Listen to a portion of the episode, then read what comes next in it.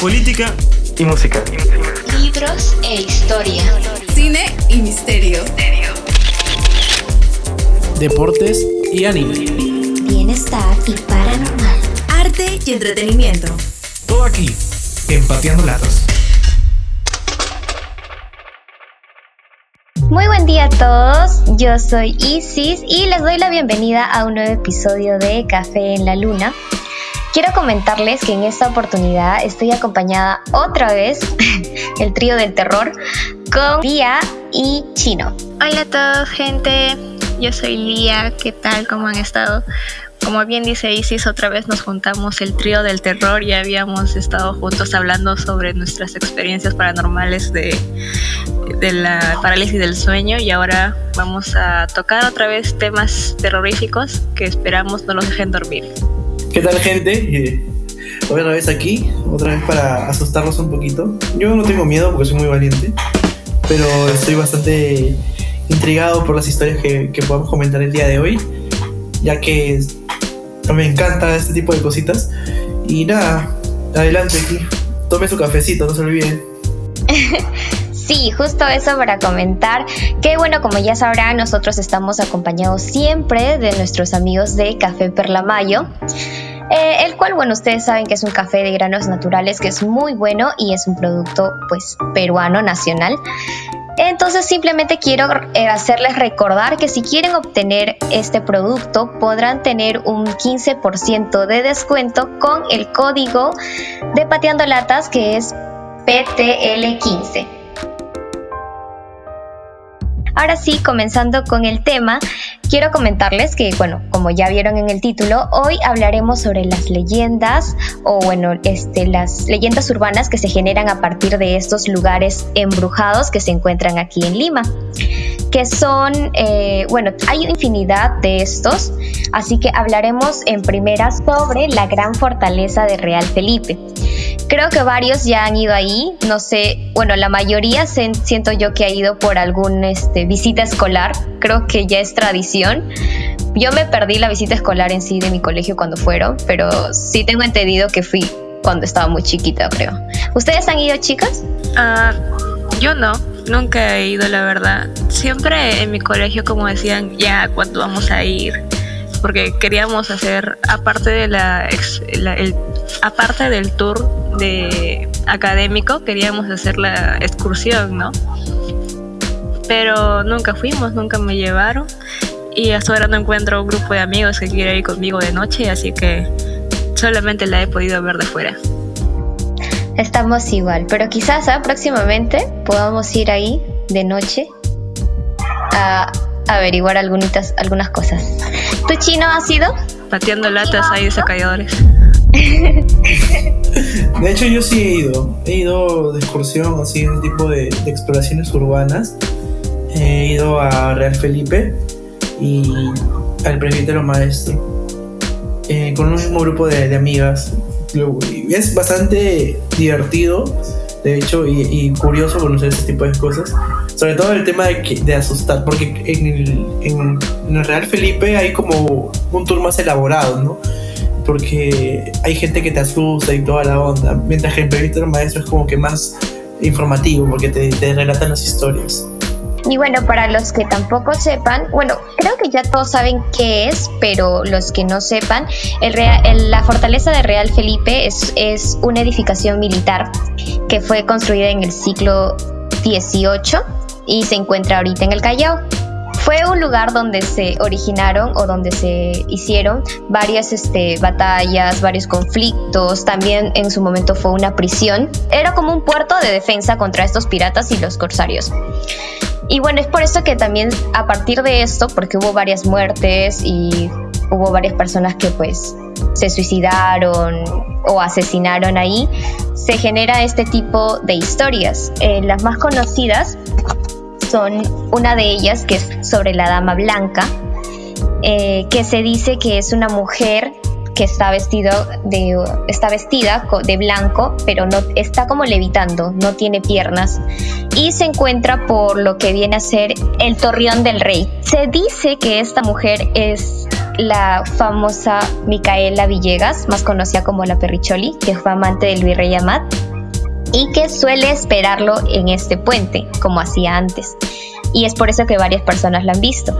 Quienes hacen las rondas nocturnas sienten como soplidos, mareos, sienten que como que quieren caminar pero no avanzan y como que absorben su energía. También por lo que fue, como les digo, prisión y fue un lugar donde mataron gente.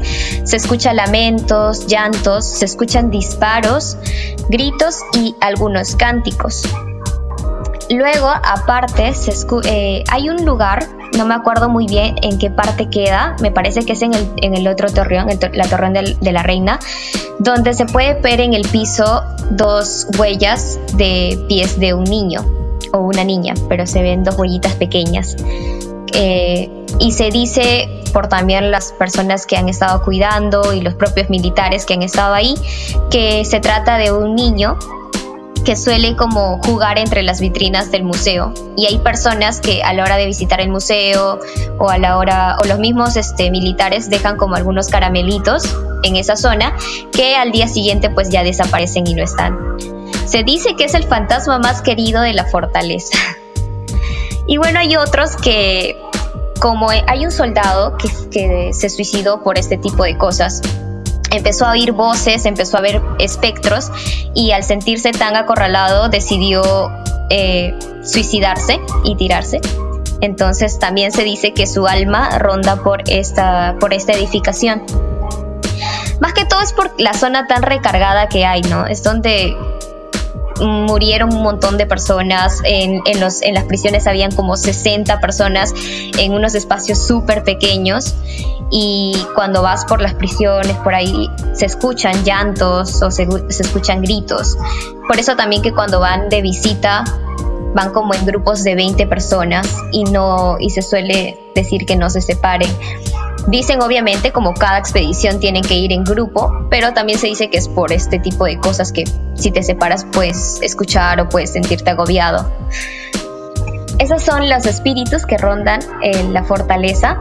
Hay un montón de otros casos, pero digamos que estos son los casos más conocidos. No sé qué ustedes qué piensan de esto, o sea, si es verdad o simplemente se ha generado para que sea un centro de atracción. Bueno, yo en realidad creo que siempre las historias se han formado en, en, torno a atraer el morbo de la gente, ¿no? Siempre ha sido así, pero eso no quita la, la credibilidad que tenga. Así que yo creo que es un 50-50 en realidad. Mm, yo opino que todos estos tipos de leyendas igualmente son pasadas de boca en boca como tipo de tradición, pero todo tiene un origen, ¿no? Por algo debieron nacer este tipo de historias y la gente que ha ido para allá es testigo de cómo esas historias llegan a manifestarse, entonces tienen un cierto grado de verdad. Sin embargo, creo que el, tipo de recorrido que hacen ahí en el San Felipe no ayuda mucho a creer mucho en estas historias porque como bien dice Chino, son más que nada montadas, ¿no? Son como un teatro montado en el cual se encargan de hacerte asustar, como una casa embrujada. Y eso es lo que le hace perder un poco de magia a todas esas historias que están detrás del castillo o de la fortaleza. Que sí pueden, si las dejaran de manifestarse solas, podría, su verdad podría salir mejor. Claro, de hecho hubo hace hace tiempo, no, no, sé, no sé exactamente cuántos años, vino un programa mm, de Norteamérica llamado Ghost Hunters International. No sé si han, si han visto alguna vez. Yo la verdad no lo he visto. Recién ahorita investigando como que vi el programa. Pero usan este tipo de aparatos sobre psicofonías y... O sea, aparatos que puedan capturar alguna energía. Y encontraron algunas psicofonías, encontraron algunos puntos de calor donde se supone que que sí hay pues personas, escuchaban como gritos y eso. Así que, mm, bueno, yo sí soy como como bien creyente en este tipo de cosas. Sí sé que también pues, el, pues este tipo de, de visitas guiadas y todo como que obviamente es también por el morbo y eh, algunas, algunas de estas historias no son verdad. Pero sí siento que es, es, un lugar muy cargado. O sea, es un lugar donde murieron personas y hubieron personas que, que pasaron momentos muy feos ahí. Entonces siento que esas energías se canalizan y se quedan en el espacio. Y al haber este tipo de investigaciones con psicofonías y, y estos aparatos electromagnéticos, sí puedes llegar a, o sea, sí se puede llegar a comprobar de cierta forma algo. Pero quizás no todas las historias que se han comentado sean verdad, sino simplemente es la energía que se haya quedado ahí. Claro, justamente porque es un lugar antiguo, al estar tanto tiempo, al, al perdurar tanto en el paso del tiempo, con todos los sucesos que han ocurrido ahí, se ha ido sobrecargando, ¿no? Es como que hay una carga encima de otra. No quiere decir que todas las cargas sean de las historias que se cuentan, pueden que hayan eh, manifestaciones que no son contadas o que sus verdades son transformadas para, para el morbo, pero en parte son reales y están ahí. O al menos eso es lo que yo pienso, porque pues en algo hay que creer, ¿no? Exacto. Eh, sí, o sea, de hecho todas las muertes que, que, que, han pasado en ese lugar han sobrecargado de mala vibra, ¿no? O sea, en realidad yo sí soy de las personas que creen en las malas vibras y en las buenas vibras, ¿no? Y todas las muertes y, y hechos horribles que han pasado ahí porque también han habido torturas, creo que generan ese tipo de campo de mala vibra que atrae todos los fantasmas y seres ahí demoníacos, quién sabe. Exacto, como que todo se canaliza ahí y es un punto ahí de carga, de mucha carga.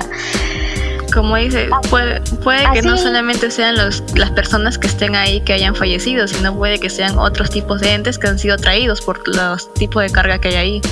O, o las mismas personas que tienen miedo generan una propia carga, porque nosotros estamos ahí y convivimos con eso, con esos mitos o con esos miedos, ya el miedo se, se convierte como una carga negativa y, y, pues ahí ya hay una energía.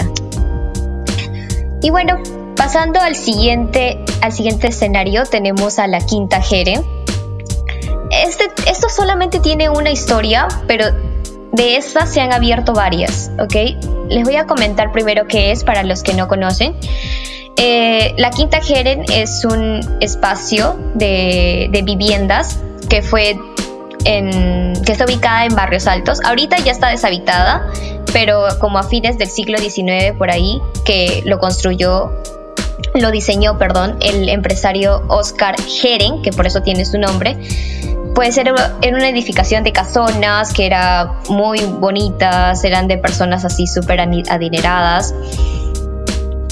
Entonces hubo aquí una persona llamada Seiguma Kitsutani, que era un comerciante japonés, que en 1928, él vivía en uno de estos recintos, decidió como suicidarse, quitarse la vida, porque había tenido pues un problema económico, había tenido una, una mala racha en, en los negocios. Y él se suicidó a través de un ritual japonés llamado el seppuku, el cual consistía en primero beber sake, luego eh, escribir un poema de despedida y luego usando una daga se atravesaba el abdomen de izquierda a derecha y para que sus sesos salgan, todas las entrañas salgan. Entonces así se desangraban. Ahí lo encontraron eh, de rodillas y rodeado por un montón de sangre y así falleció. A partir de ese entonces se dice que su alma no puede descansar en paz y que pues empieza a rondar todo este conjunto residencial. Eh, por cierta parte también por eso es que se deshabitó, o sea, ya con esa leyenda pues las personas se empezaron a, aterrar de vivir ahí, entonces las que vivían ahí se fueron yendo eh, y quedó deshabitada y ahora es como un complejo también, igual que el Real Felipe, es como una zona de atracción y, y vienen y hay tours por noches, hay tours, tours por días. He visto también que han ido, han ido algunas personas para supuestamente investigar, porque simplemente van y quieren saber la experiencia de estar ahí. Y algunos han capturado como imágenes de mujeres y este tipo de entes. Entonces, este, pero al, menos la única muerte que se registra así es la de la de Seikuma. Así que, bueno, ahora coméntenme ustedes qué piensan, si de verdad eh, creen que su ente es el que está ahí o no, o simplemente pues todos se fueron por el, el miedo, ¿no? De que hay una persona que se suicidó y ya entonces va a estar su alma por ahí. Yo, Yo creo que está su alma por ahí sí, yo también pienso lo mismo, ¿no? Eh, cuando una persona, siguiendo algún tipo de creencia de estas de las vibras, cuando una persona se suicida, llega un... Es lo que yo pienso ya. No, no, no estoy diciendo que esto esté relacionado con algún tipo de religión o algo así. Cuando una persona se suicida, eh, tiene un tiempo en el cual su alma todavía está aferrada en el mundo, porque su muerte fue eh, muy apresurada. No llegó a cumplir su tiempo de vida estimado.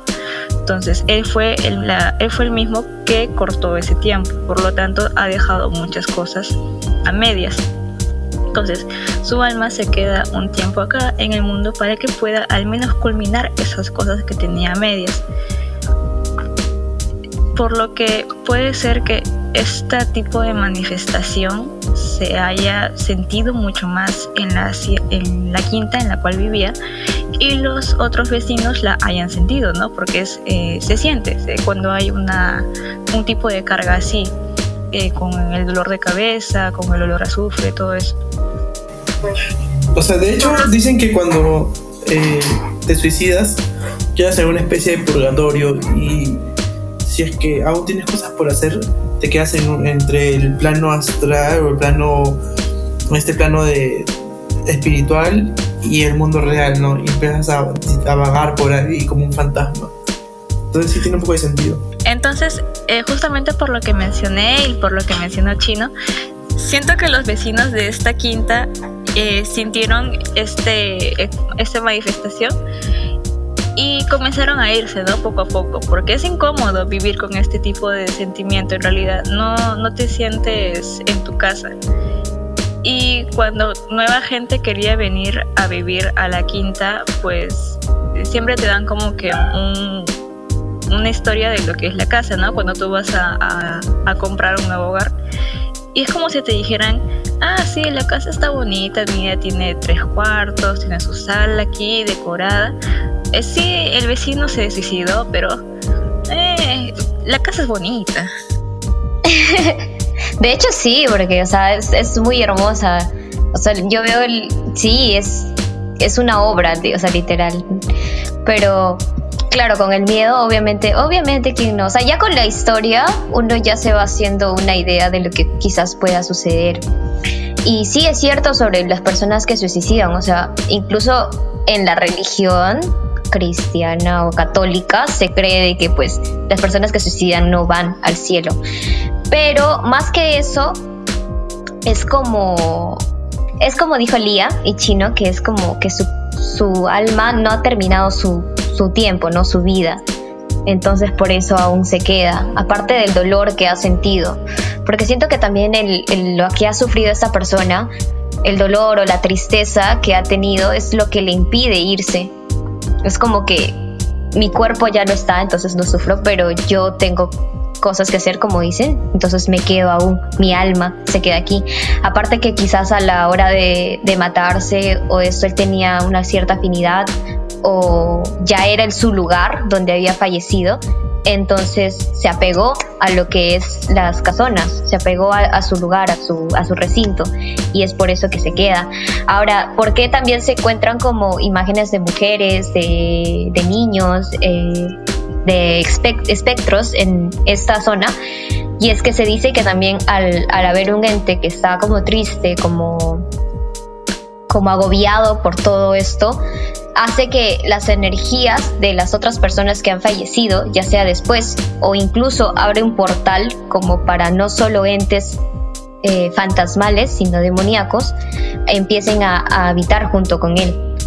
Entonces por eso es que quizás se ven como espectros de mujeres o de niños, pero no se sabe si son realmente fantasmales o son seres demoníacos, porque al menos para los que más o menos sepan de este tema, eh, los seres demoníacos suelen tratar de disfrazarse como entes fantasmales.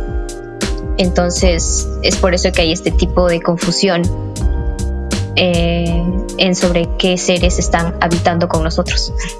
Justamente es muy raro que en un lugar con tanta carga negativa haya solamente una manifestación o un espectro, porque suelen andar en, en grupo más que nada, porque son llamados a ellos mismos, o sea, no es como que no es eh, que sean una manada, sino es que son atraídos por la carga de otros, como ya habíamos dicho. Entonces es muy raro de que solamente sea una sola manifestación. Me traumé. me dio miedo porque estoy grabando acá sola. ¿Y no tienes miedo de que haya alguien detrás de tuyo ahorita? Sí, estoy volteando a cada rato, ¿sabe? O sea, estoy como que escucho algo y volteo. De hecho, no sé si ustedes han escuchado de ese, de ese dicho de que cuando vas a un cementerio o a algún lugar embrujado, no, no entres con los mismos zapatos a tu casa porque arrastras tierra muerta o tierra maldita a tu hogar. Uy, no. Solamente siempre que iba a los cementerios me decían, no pises las tumbas. Qué miedo. Yo está, yo está. Porque te van a jalar los pies de noche. A mí también me, a mí también me decían eso y yo decía eh, pisar la tumba o pisar la lápida porque todos están en el suelo, entonces no sé hasta qué punto llega la tumba. Porque el ataúd es así de grande y la lápida es así de pequeña. Sí, o sea, y eso entonces siempre me da, me da miedo caminar por ahí, estoy como que Y lo peor es que aquí por este por la zona donde yo estoy hay un cementerio así súper antiguo, pero donde se enterraban o sea, como son gente que no tienen tantos recursos, se entierran como, o sea, solamente hay un montón de tierra y, un, y una crucecita. Y luego al costado hay una cosa, y luego al costado hay una cosa. Y cuando vas a ese cementerio, literal, no sabes por dónde caminar. O sea, quizás estás pisando un muerto. Ya varias veces he pisado el, el, la tumba o la tierrita donde están, porque no se sabe, pues son espacios súper pequeños. A comparación de los otros cementerios cuando son no sé, como el Ángel, ¿no? O los nuevos que han salido, que es el Mafre, Camposanto y esos, que ya son muchos más decentes, por decirlo así. Lo que sí me han dicho es que cuando vayas a un cementerio, aunque creo que es algo lógico, pero supongo que lo dicen porque hay gente que lo hace, es no agarrar algo de otra Ah, tumba, ya sea algún recuerdo que hayan dejado ahí, comida, las flores, porque si no el ente te va a estar persiguiendo hasta que lo devuelvas. Sí. Una vez a mí me castigaron porque habíamos ido a la tumba de mi tío y no teníamos las velitas. Y yo, que tenía ocho años creo. Entonces yo vi una velita en la otra tumba que estaba más allácito. Y le robé la velita y la puse a mi tío. Y mis tíos me gritaron, pues, ¿cómo vas a hacer eso? Que no sé qué cosa. Te van a perseguir, me dijo así. Y sí, o sea, ay no, qué feo. Por yo, o sea, a mí me encanta todo lo paranormal y todo esto de fantasmas, pero sí hay que tener un cierto como respeto, slash miedo a este tipo de cosas. Porque si eres más intrépida, suelen molestarte un poco más, ¿sabes? Como que no les gusta que los, que los enfrenten. Claro, tú solamente está bien creer, pero déjate llevar, ¿no? O sea, no los busques, porque si los buscas van a venir de la peor manera posible. Ellos solo se van a aparecer. Y bueno, por último, al bueno, bueno, por último no, por penúltimo, pero vamos a mencionar a una de las de los lugares embrujados más conocidos y creo que más icónicos de nuestra capital, que es la Casa Matusita. Yo sé que varios han oído sobre esto, o sea, ¿quién, al menos qué peruano no ha oído sobre la Casa Matusita? Eh, es un lugar que queda en el centro de Lima y fue en su momento, pues, pues era un momento una casa, ¿no? Y en el, en el primer piso se alquilaba una eh, vidriería, si no, me, si no me equivoco, o no me acuerdo qué tipo, de, no sé si era un, una mueblería o vidrería que se llamaba Matusita. Es por eso que al final la casa recibió este nombre, la casa Matusita. Y bueno, más que todo, todo se centra en el segundo piso, que es la que está deshabitada. Bueno, ahorita todo está deshabitado, ahorita no, no están alquilando el primer piso ni nada. ¿No era un banco? No, ya no es un banco. Ah, perdón, sí, ahorita, si no me equivoco, está una farmacia. Pero el banco ya no, el banco ya no está funcionando. Pero tengo entendido que se, abre- se ha abierto una farmacia y también sé que el segundo piso lo han refaccionado, por lo que estaba a punto de caerse. Pero de ahí ya no sé. Igual en el, el segundo piso está deshabitado completamente. No hay nadie. Pero está deshabitado porque no permiten a nadie habitarse ahí o por el, el miedo a que la gente no quiere habitar ahí. Hubo un momento en el que en el que se alquilaba, creo, el segundo piso, pero nadie nadie llamó. Aparte que también pues la estructura, al menos del segundo piso estaba completamente deshecha, o sea, estaba muy mal, en muy mal estado. Y pues igual fuera o no fuera el caso de que haya algo aquí, eh, igual no era una condición para poner algo o para vivir. Es por eso que tampoco se habitó y estaba. Ahora hace tiempo vi un reportaje de el dueño de este de esta edificación y dijo como que que todo era mentira sobre los mitos y eso y que simplemente no lo daban en alquiler porque por las condiciones y porque era un lugar donde vivía su familia antes y no querían. Que en su tiempo fue almacén de la mismo de la misma mueble- mueblería o vidrería no estoy segura del lugar de abajo de Matusita. Pero pues de ahí ya nada más. Ahora, existen varias teorías y leyendas sobre esta casa, pero se dice que todo inició por una mujer de ascendencia persa llamada Parvané, que llegó a Lima y se instaló en esta casa. Se dice que ella se dedicaba a la sanación de, enfermedad de, de enfermedades incurables, por lo que se consideraba como una hechicera pero cuenta la leyenda que nunca realizó hechizos para hacer daño, solamente usaba sus poderes para el bien, para sanar a las personas. Pero a pesar de ello, en julio de 1754, la Santa Inquisición la tomó presa y la torturó hasta que admitió obligadamente a ser una seguidora del demonio. Fue así como Parvané fue condenada a morir en la hoguera en octubre de 1754, no sin antes lanzar una maldición sobre la casa sobre la casa.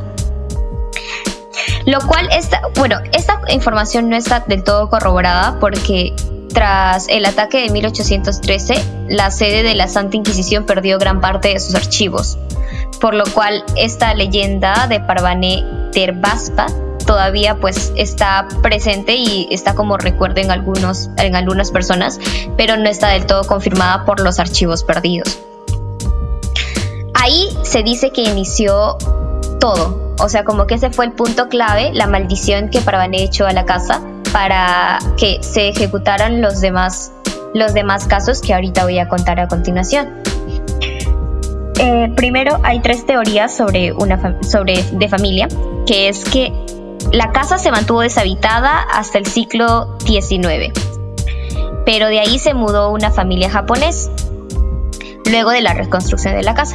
Se dice que a partir de ese momento cuando la es cuando ya la maldición empieza a cobrar vida, ¿no? O sea, empieza a tomar vidas.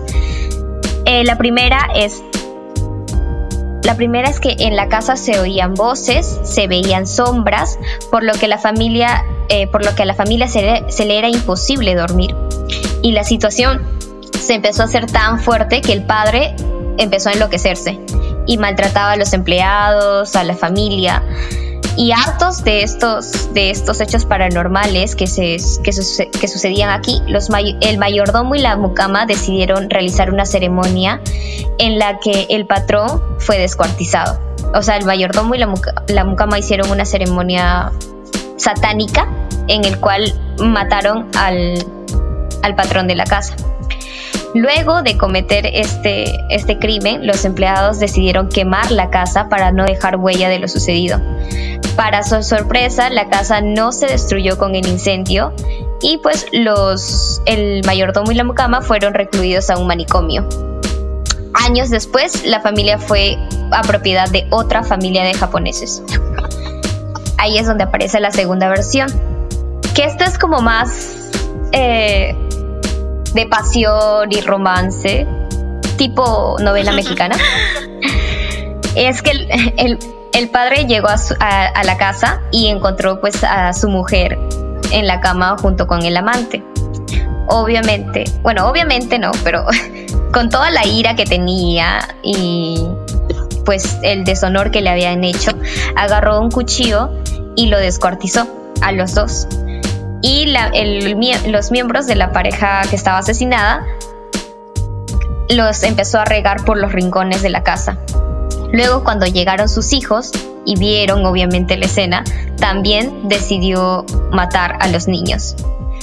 Y después, obviamente, como de salir del trance de todo esto, al ver lo que había hecho, empezó a, a matarse, ¿no? O sea, empezó a suicidarse. Y así es como encontraron pues los cuerpos descuartizados a los niños y al hombre que había hecho este crimen.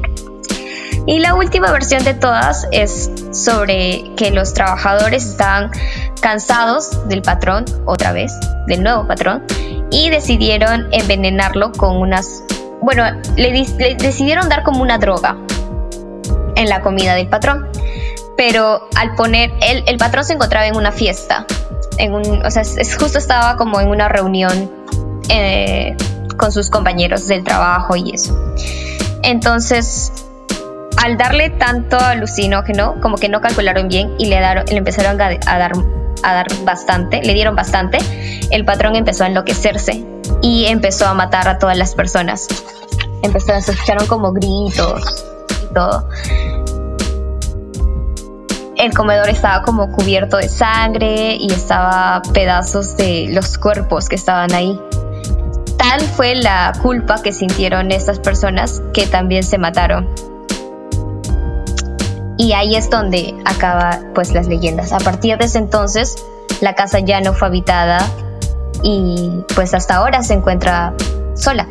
Yo tengo cierta curiosidad por esa casa. Siempre he querido ir a visitarla porque yo varias veces he paseado por el centro y he visto que abajo hay un banco, en, en mi banco creo que si no me equivoco, Claro, estaba mi banco, ahora ya no, no está. Yo decía, qué miedo es trabajar ahí, debe ser bien peligroso. Aparte de que, bueno, eres un banco y te, te arriesgas a que te roben, tener un, no sé, pues un punto de reunión de fantasmas arriba, como que, no sé, no me, no me inspiraba querer trabajar ahí alguna vez. Hay, hay, algunos testimonios, pero no, no está corroborado. Sí he oído que ha habido personas que trabajaban en mi banco y sí decían que escuchaban como como personas caminando en el segundo piso o bulla. Pero no, como les dije, no está corroborado, pero sí se escuchaban como voces. Ah, pero sí está extraño, ¿saben? Que, que hasta ahorita, o sea, no está habitada. O sea, si de verdad el dueño, como dijo, era una reliquia familiar y era algo importante para ellos, ¿por qué no refaccionarlo antes? ¿Y por qué solo alquilar el primer piso y no el segundo? Entonces, eh, por más que desmientan, yo sí siento que hay cierto cierta energía y cierto misterio en todo eso. Claro, volvemos a lo de antes, ¿no? Ya no es porque haya ocurrido exactamente un...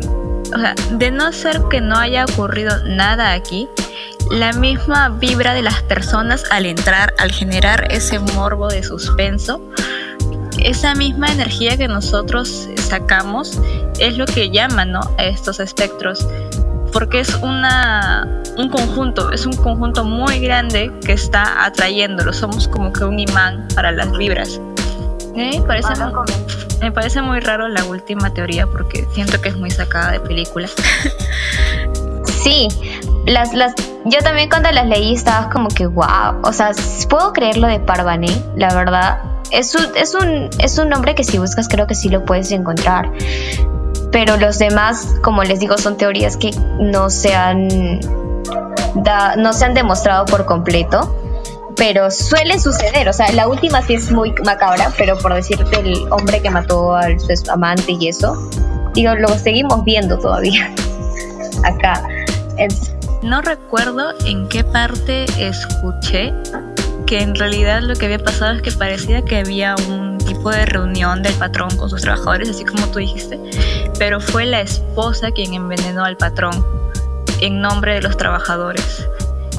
pero como al querer tratar de envenenar a su esposo, se confundió y terminó echando el veneno en la comida de todas las personas que estaban ahí reunidas.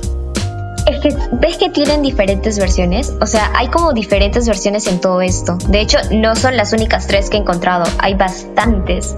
Hay como que también escuchan como pasos de un hombre arrastrando una cadena, pero en ninguna de las teorías se menciona algo parecido. Entonces, creo que esta, al, al estar deshabitada y al crear este tipo de, de teorías y todo eso, la gente pues ya empezaron a, a seguir y a seguir con las teorías. Eh, de hecho, también en, eh, como a finales de los 70 había un programa de TV llamado Los Fantasmas Me Divierte, que era conducido por Humberto Vilches. Y dijo que él era como capaz de permanecer siete días en la casa Matusita. Y él entró a la casa con la cámara y a las, a las dos horas salió gritando, temblando, eh, dando insultos y con espuma en la boca. Y ya, se dice que el conductor fue recluido en el manicomio un año y que ya después no se sabe como dónde está y eso. Ahora, se, también tiempo después, esto no está corroborado porque no, la verdad no lo investigué bien, pero él dice que desmintió y que solamente buscaba como tener rating en el programa, entonces por eso inventó todo esto. Pero la gente se ha quedado con eso. De hecho, ahora- ahorita justo eh, preguntando a la gente para saber, ¿no? Acá familiares, amigos, ellos me decían que recordaban esta escena, pero no recuerdan de que él lo haya desmentido. Simplemente se quedó como que sí, hubo una persona que sí entró y salió botando espuma. Y yo me acuerdo que en el colegio también lo había escuchado así, pero recién me doy cuenta que lo había desmentido. Entonces, por eso les digo que es un lugar que creo que no van a ser los únicos teorías, de hecho van a haber varias, van a haber personas que quizás han visto gente en las ventanas, porque he escuchado también, y como los te dije, los algunos testigos del banco que dice que también han oído personas caminando en el segundo piso. Y por más que las que los dueños digan que no, que es mentira y que que simplemente no lo alquilan porque es patrimonio, o sea, de su familia y eso. Eh, yo creo que no lo alquilan por la razón este que crean expectativa y se está haciendo en un centro de atracción que hasta ahorita pues nadie entra. A mí me daría miedo entrar. Sí, da mucho miedo entrar. sí, pero me gustaría entrar. A mí igual. Más que nada, creo que la entradita es una escalera pequeñita y creo que desde ahí ya te da como que cierto temor Sí. a ver qué te vas a encontrar arriba.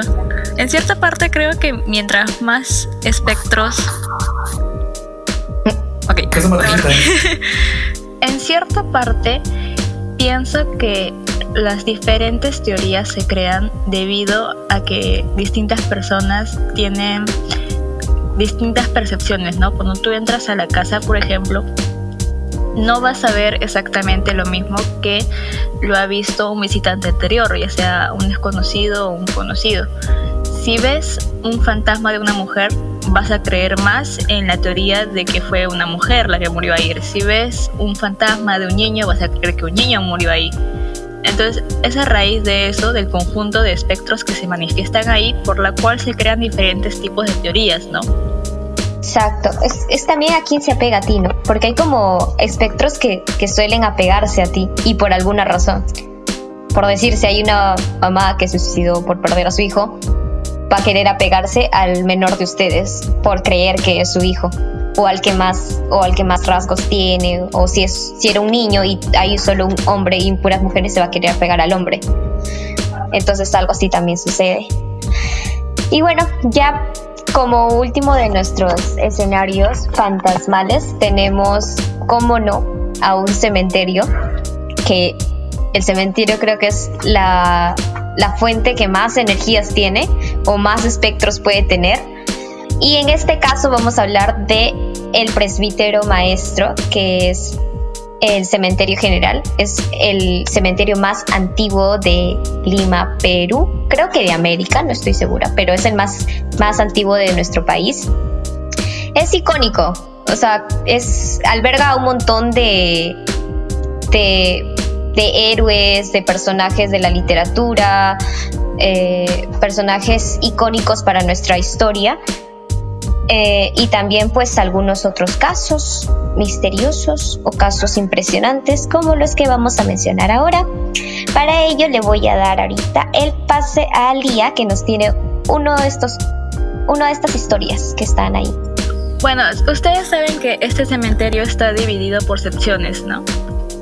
Pues hay un pabellón en el cual están solamente lo que son niños. En una de estas eh, muros, justo así en columna, está la tumba de cuatro niños que son los hermanos Heshiki, que tienen de diferencia solamente entre dos años, eh, un año, ¿no? De muerte. La historia que hay detrás de estos niños es que se dice que una señora, la mamá de estos cuatro hermanos, alquiló un cuarto de su casa a una mujer que realizaba brujería. Todo esto fue antes de que los niños nacieran. Los vecinos notaron pues que ocurrían cosas extrañas por los diferentes eh, rituales que la señora realizaba y se quejaron tanto que la madre tuvo que retirar a la inquilina de su casa. La bruja, no conforme con esto, eh, sintiéndose ofendida, le lanzó una maldición a la señora, la cual decía que esta mujer jamás va a tener un hijo varón. Por lo que tiempo después, esa señora queda embarazada y nacía el varón y ya sea que a las pocas horas moría o que su, su plazo de vida era demasiado corto. Qué miedo. ¿Y cuántos, cuántos tiempo tiene diferencia?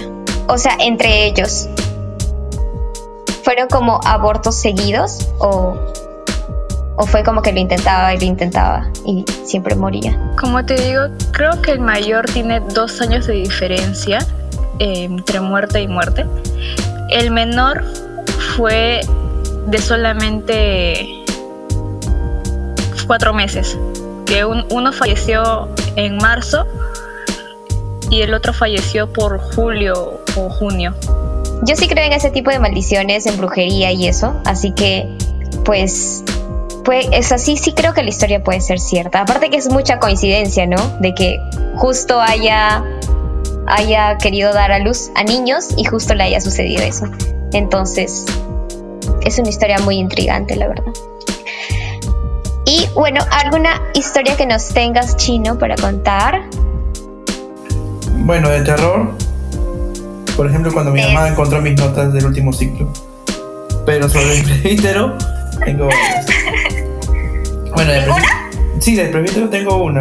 No sé si ustedes han escuchado del niño Ricardito. Sí, sí he escuchado. Pero no sé exactamente su historia. Bueno, el niño Ricardito es como una especie de santo para muchos. Y tiene una historia bastante conocida por la gente que va al presbítero, ¿no? Ya que le dejan bastantes regalitos, le dejan eh, dulces, le dejan flores, mensajitos de agradecimiento, ya que les cumple algunos de especies de deseos. Pero este niño, eh, como bien digo, falleció a los 6 años, ¿no? Y sus restos se encuentran ahí en el mismo cementerio. Es más, tienen una escultura por lo famoso que se hizo el niñito, ¿no? Es como la figura emblemática del mismo, del mismo cementerio. Y casi todos los años recibe un montón de gente. Van a venerarlo, van a, a rezarle, le, le dice muchas cosas. He visto gente que se ha puesto a conversar con, con, con, el niño Ricardito, ya que, como yo les comenté, yo sí había ido una vez a un tour al presbítero maestro y ahí nos contaron la historia del niño. El niño que lleva como nombre Ricardito, o bueno, Ricardo Espiel, Barrio Nuevo, fue hijo de un abogado y secretario llamado Manuel Pardo. Ustedes más o menos ubican el nombre, es Manuel Pardo y Eliana. O sea, claro, fue, fue hijo del, del, del, secretario y abogado de Manuel Pardo, o sea, del... del oh, del nombre presidente. Fue este esta persona que ayudó a Manuel Pardo en su, en su gestión en la forma de, de leyes. Este niñito nació en el año 1886, más o menos como para, para la época de Navidad, quincena más o menos. Algunos dicen exactamente el día 10. Y se dice que murió a los 6 años en, en marzo de 1893. Muchos dicen que murió de fiebre amarilla, pero otros comentan que murió por un cuadro de malaria. Son enfermedades que hoy en día se podrían curar, pero bueno, para la época y para la situación en la que se encontraba el Perú no eran mortales. Lleva el título de niño milagroso o niño ca- cachuelito, ya que es como, como ese niño que te cumple todos los deseos que tú le mandes, ¿no? También bastantes piden el tema de que les dé trabajo, les ayude con, con conseguir trabajo. Pero ¿cómo nació esta tradición de pedirle al niño favores? Lo que pasa es que el, el niño Ricardito se hizo bastante famoso porque cuidaba mucho de la gente que se encontraba ahí trabajando. Y creo que la leyenda nació, o por lo que yo recuerdo que me comentó el, el- guía, es que cuidaba, cuidaba bastante al, al- al primer guía que se encontraba ahí en la época antigua. Y este empezó a dejarle regalitos en, en su honor, ya que lo cuidaba de las malas vibras que se encontraban ahí. Y eh, después de eso, el, el guía le pidió, en ese momento le pidió que su hija encontrara una buena chamba, bueno, un buen trabajo, perdón. Y empezó a expandirse la leyenda de que él daba o regalaba deseos para muchos. O sea, se ha, volvido, se ha vuelto como un. eh, una imagen, ¿no? Religiosa, algo así, como los demás. Sí, así, o sea, aún no, hay, no se ha confirmado su santidad por, por la iglesia, pero ya hay muchos que lo consideran como un santo en realidad. Claro, es como un santo popular, ¿no? Claro, un santo del pueblo. Sí vi en un tipo de estos de recorridos documentales que entrevistaron a un guardia, bueno, o guardia o guía, no estoy muy segura, de que él, él decía que no era muy creyente, no era muy. Entonces, él fue solamente para probar, ¿no? Para tener la anécdota y le habló a Ricardito diciéndole, mira Ricardito, estoy aburrido, necesito dinero, quiero una chamba, ya pues, consígueme una. Entonces luego de eso se fue a visitar la tumba para la cual había ido y que se quedó parado en una esquina, ¿no? Y en esto se le acerca un señor y el señor le dice, ¿usted tiene trabajo? Y el señor se queda, no. ¿Puede venir mañana a, trabajar? Y el señor se queda como que, ¿qué? Ah, ¿Ya? Y, así fue como se convirtió en guía de- de- del cementerio. Y ahora cada vez le deja, le deja sus regalos a, a Ricardito, ¿no? Porque ya comenzó a creer en, en- la santidad del niño. Chévere. Ahora quizás vaya. Pero ahora, como es- lo que pasa es que el cementerio es como muy. como. Muy privado, entonces es muy difícil ahora que se metan. Aunque dicen que, que sí hay personas que logran como burlar la seguridad y meterse.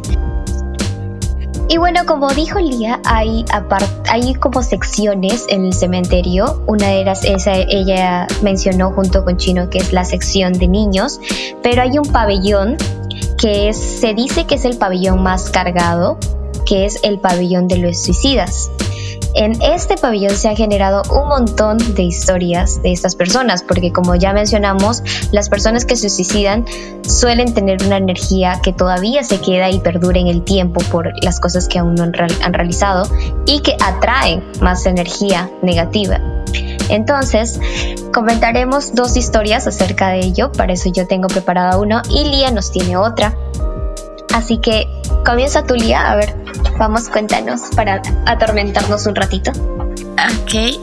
Hay una historia que, bueno, te la cuentan cuando tú vas de turismo acá al cementerio, la cual es del famoso Enrique Thompson, el cual está enterrado junto con la que sería su pareja llamada Jacinta.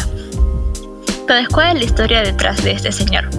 Él era un, él era un farmacéutico el cual se enamoró de esta señorita llamada Jacinta. El problema era que Thompson era una persona demasiado celosa, muy, muy celosa, por lo que Jacinta eh, tenía muchos problemas debido a esto. Era una, una, familia acomodada, por decirlo, porque el señor, al ser farmacéutico, había abierto su propia farmacia y pues ganaban buen de dinero. Pero esto no le bastaba a Jacinta. Ella quería más que nada su bienestar, o sea, quería su comunidad. Por lo cual, conversando con Thompson, le dijo de que mejor no, que hasta acá llegó la relación y que era mejor para los dos terminar. Entonces, Thompson, en su desesperación de, de tener miedo a que Jacinta comenzara a salir con alguien más o que lo haya dejado por querer estar con otra persona, cayó en una especie de locura la cual terminó en la decisión de querer suicidarse, por lo que fue hasta una ferretería que se encontraba cerca de su casa a comprar un cuchillo. Regresando a su casa, vio cómo Jacinta abría la farmacia que tenían juntos. Esto como que lo enojó o lo enfureció e hizo que fuera a atacarla, asesinándola con el cuchillo que acababa de comprar. Posteriormente de lo que acababa de hacer se sintió tan mal junto con ese remordimiento de celos, terminó suicidándose dentro de su casa. Lo que es muy raro porque en la lápida, pues, o sea, se ve que la lápida original era la de Jacinta, porque es la normal, ¿no? La que está de piedra y el nombre está grabado, ¿no? Pero el nombre de Enrique está hecho como que en un cuadrado más pequeño y es como si hubiera sido pegado encima de la lápida original. Exactamente qué, qué significará todo eso, o sea, a qué conlleva. Porque si lo han puesto, eh, quiere decir que de repente solamente estaba el cuerpo de ella, porque solamente lo han puesto encima y quizás después lo enterraron a él. O hicieron este tipo de, no me acuerdo cómo se llama este tipo de excavaciones cuando sacan a un cuerpo para examinarlo otra vez de, las, de su tumba. Pero en vez de examinarlo, pues lo pusieron junto con el de ella. Son teorías que saco, la verdad. No estoy muy enterada del tema. Tampoco, porque tendríamos que sacar la tumba para saber qué hay ahí. para saber si están los dos o no. Qué chévere. Yo tengo otra historia que es sobre eh, la bruja mala que está en este pabellón, que es Gregoria Camacho que era conocida como la bruja mala, en la cual su lápida es la única del cementerio que tiene eh, una calavera con los huesos cruzados, como este símbolo de, como de la muerte o de los piratas. Este, este, icono tiene. Se, dice que tiene este icono porque, porque varias. Uno de ellos, porque el de los piratas que hace referencia a su esposo, ya que era un criminal de los mares. Entonces por eso le pusieron eso. Pero lo más sorprendente es que trataron de ponerle una lápida normal con su nombre y todo y dos cruces. Como en las, en las lápidas de los cementerios suelen ponerles cruces de cristianismo y eh, la religión católica. Sin embargo, cuando pusieron esta lápida empezó a rajarse y a destruirse. Entonces luego trataron de colocar otra lápida y también pasó lo mismo. Hasta que después luego colocaron la lápida que ahora menciono con la calavera y pues esta se quedó intacta y es como que se adaptara a la, a la tumba. Ahora está prohibida la entrada, ya, pero muchos brujos y chamanes logran entrar, como dije, ingresar a la tumba de Gregoria, pues porque como así también hay símbolos de religiosidad para los que quieren pedir deseos y eso, también para ellos es como, no sé, como un mentor o algo así a quienes ellos pueden acudir para seguir haciendo pues sus actividades, ¿no? Los que hacen los brujos y los chamanes. Entonces, esa fue la historia de la bruja mala, lo cual a mí sí me suena interesante sobre que es la única lápida, ¿no? Que tiene eso, ese icono. También me parece interesante, más que nada porque yo creo mucho en lo que es la brujería y toda esta magia, que puede ser usada tanto para eh, el bien como para el mal, porque obviamente existe el bien y el mal, no es algo que se inventan las personas escépticas. Pero creo que así como estaba Gregoria, ella tenía una hermana, ¿no? Que era la, la bruja blanca. También hay una bruja blanca que también se encuentra en el cementerio, cuya lápida eh, intentaron hacer lo más posible, hacerlo lo más católico posible. Porque obviamente en esos tiempos estaba totalmente prohibido enterrar a alguien que no sea de la religión, por ejemplo los judíos. Entonces, en ese cementerio, ¿no? Ajá. Y lo que hicieron era colocar una cruz, pero es una cruz medio rara porque está hecho como que de troncos y la línea que supuestamente es la horizontal de la cruz está como que medio inclinada. Entonces es una cruz tipo X, que es como que sí, pero no. Como que yo la adapto a mi manera. Algunos dicen de que fue el fantasma de esta bruja buena, la cual se apoderó de el que diseñaba la lápida y que lo puso así. Pero realmente creo que fue por parte de la misma iglesia la cual quiso eh, colocarlo a su manera, ¿no? Claro, como, o sea, como adaptándolo también a ellos, ¿no? O sea, es como que esto está bien, pero a la vez no. O sea, como una advertencia, una pequeña advertencia de que esto no es igual que las otras. Como dices sobre la bruja negra, pues sí es así como está el niño Ricardito que pues atrae buenas vibras y concede deseos. La bruja negra es como tratada tipo una energía madre, ¿no? Por la cual varios chamanes, varias brujas primerizas recurren a ella para agarrar un poco de su energía que está más experimentada y poder realizar sus, sus hechizos y sus rituales dentro de su tumba, que ahora sí está cerrado obviamente porque se encontraban muchas cosas extrañas como velas derretidas, animales muertos, entonces ahora sí creo que está cerrada con candado.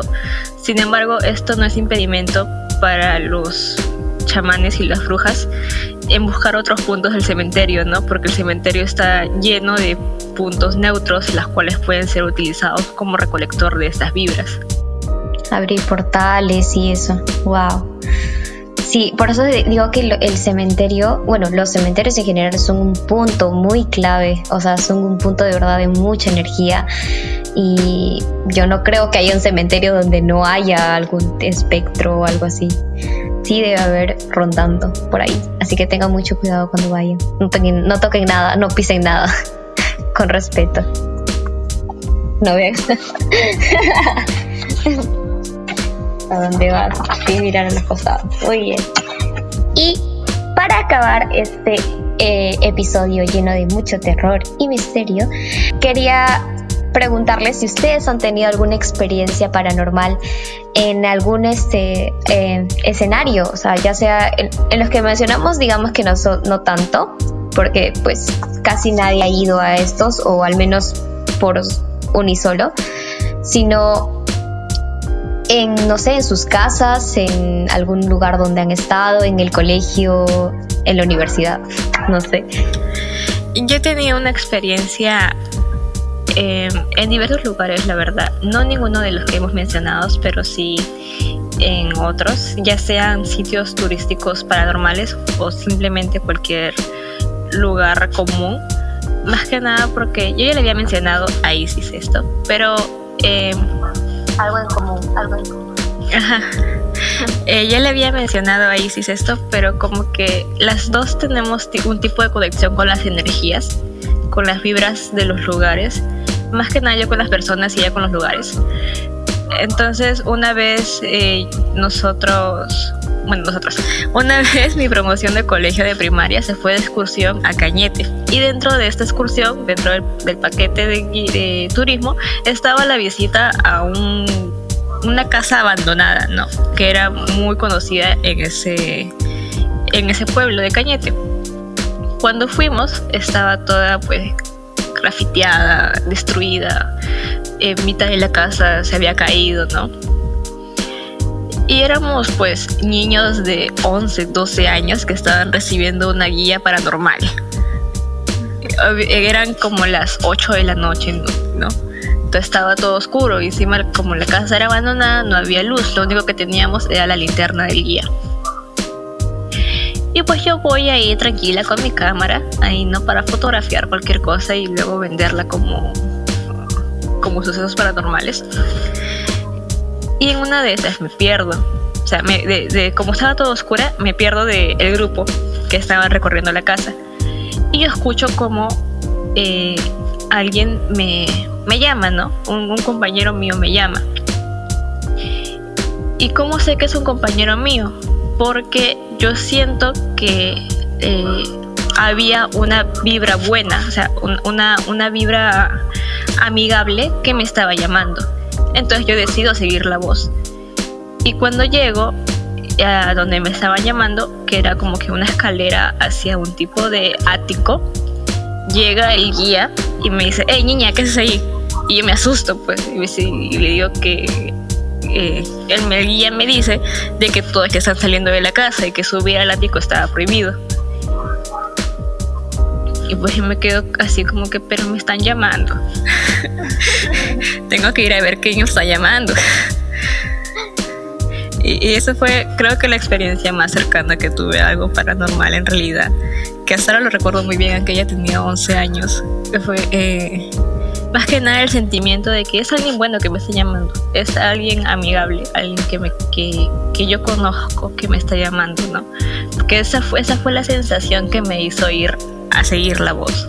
Es súper interesante y he oído un montón de esto, o sea, como estábamos mencionando junto con, con Lía, eh, obviamente con eso, esto lo vamos a tomar en un tema pues a más profundidad en otro podcast, pero algo que sí sé es que al menos para las personas que cuyas sentimos energías o auras o vibras, eh, solemos ser un, un punto de o sea, de burla, por decirlo así, con los espectros. ¿Por qué? Porque hay algunos espectros que suelen, eh, como dije, disfrazarse de alguna energía buena.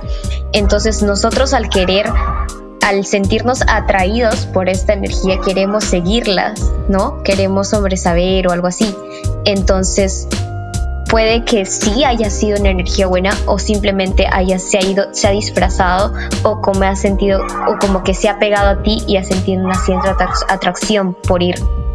Entonces por eso es, es, raro todo esto.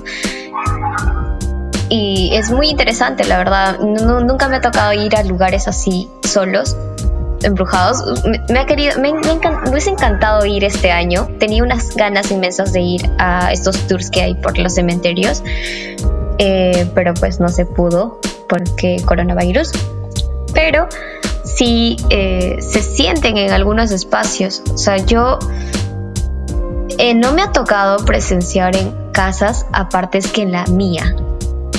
Hace tiempo comenté que mi casa antes tenía una estructura eh, diferente a la que es ahora. O sea, tenía primero y segundo piso habitado, ahora solamente estoy en el segundo. Pero en, en lo que era este segundo, era un pasillo enorme y daba mucho miedo, mucho miedo. Y más por lo que me contaba mi hermana, que era que a veces ella veía, a, recuerdo que una vez me dijo que cuando ella dormía en el primer piso, veía como una, una mujer de blanco con un cuchillo y ella estaba durmiendo como al frente de la escalera, o sea, su ventana era al frente de la escalera y en la escalera ella veía así. Y la mujer como que no estaba parada o sentada, estaba como media en cumplillas, lo cual era muy raro. Y luego también ella parecía con moretones y arañazos en los cuerpos. Y, ay, no. O sea, yo me traumaba mi casa más que todo por, por eso también Ahora sí, siento que sí está comprobado porque nosotros teníamos a una señora que e, era religiosa acá al costado y este tema paranormal no tiene nada que ver con, o sea, con la religión, no es tan aparte, ¿saben? Porque si hay un mundo que, hay, que está abajo y sabes que hay como demonios, fantasmas y eso, también hay un mundo arriba. Entonces esta mujer le decía que, que pues ella tenía este cierto don que es sobre los medios. Porque, bueno, a comparación de ella, yo nunca he visto nada. Sentía, pero nunca he visto nada. Pero ella los podía ver. Entonces, eh, era muy extraño, ¿no? O sea, cada vez que iba a su cuarto se sentía feo, o sea, todos teníamos miedo a su cuarto, que ahora es el cuarto donde yo duermo, pero siento que se, que se fue con ella. Sí, sí, sí, sí, yo al comienzo por eso tenía miedo de quedarme en mi cuarto, pero luego empecé a dormir tranquila en mi cuarto y tranquila, lo cual me hace suponer que quizás sea algo acercado a ella, ¿no? O algo pegado a ella. Bueno, ahora ella está bien y todo, pero de repente al ella irse, este ente también desapareció. Entonces... Pero es como tú dices, ¿no? Que los fantasmas, eh, como tú dices, los espectros eh, eligen a quién manifestarse, ¿no? Ellos deciden a quién, ante quién se muestran y ante quiénes no. A mí me pasó algo como lo tuyo, pero al revés. O sea, yo en mi casa nunca he visto nada, nunca, nunca he visto nada. Sin embargo, la gente que viene a mi casa de visita, ya sean amigos o familiares, al menos la mayoría me ha dicho que ha visto o al menos una niña o al menos a mi abuelo.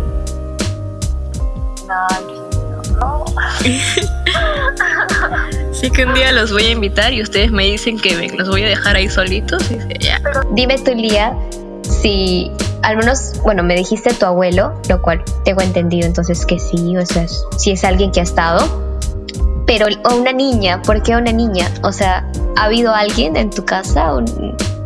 No sé, la verdad, no sé. O sea, entiendo a mi abuelo porque pues eh, mi abuelo al ser totalmente propietario de esta casa, al haberla mandado a construir, supongo que se siente muy apegado a la casa más que nada. Entonces, eh, a veces se manifiesta. No son manifestaciones agresivas, en realidad. Eh, son tipo que a veces las personas lo ven sentado en su sillón de siempre o lo ven entrando a su cuarto, ¿no? Como quien estuviera viviendo, pero en el otro lado, ¿no? Pero a la niña me han dicho que sí la han sentido más agresiva. Porque, em, a ver, te explico, te, cuento más o menos una experiencia de un amigo mío que la vivió claramente. Yo, eh, la parte de arriba, tengo lo que es un hoyo, un gimnasio más que nada. Entonces, una vez ahí estábamos jugando con mis amigos y luego bajamos a lo que es mi cuarto, pero dejamos la luz prendida del doyo. Y yo como le tengo miedo a la oscuridad, en realidad sufro mucho de nitofobia, le digo a mi mejor amigo si podía ir a, apagar la luz del hoyo. Entonces él sube, me di cuenta que lo apagó y luego iba a cerrar la puerta y justo cuando, cierre, cuando siente que va a cerrar la puerta, ahí cerquita eh, se ve, o, bueno, él observa como no, no me dijo una niña exactamente en ese momento, me dijo como que algo de baja estatura volteó a mirarlo con unos ojos rojos. Pero fue así como que un microsegundo en lo que él cerraba la puerta. Entonces lo vio mientras cerraba la puerta.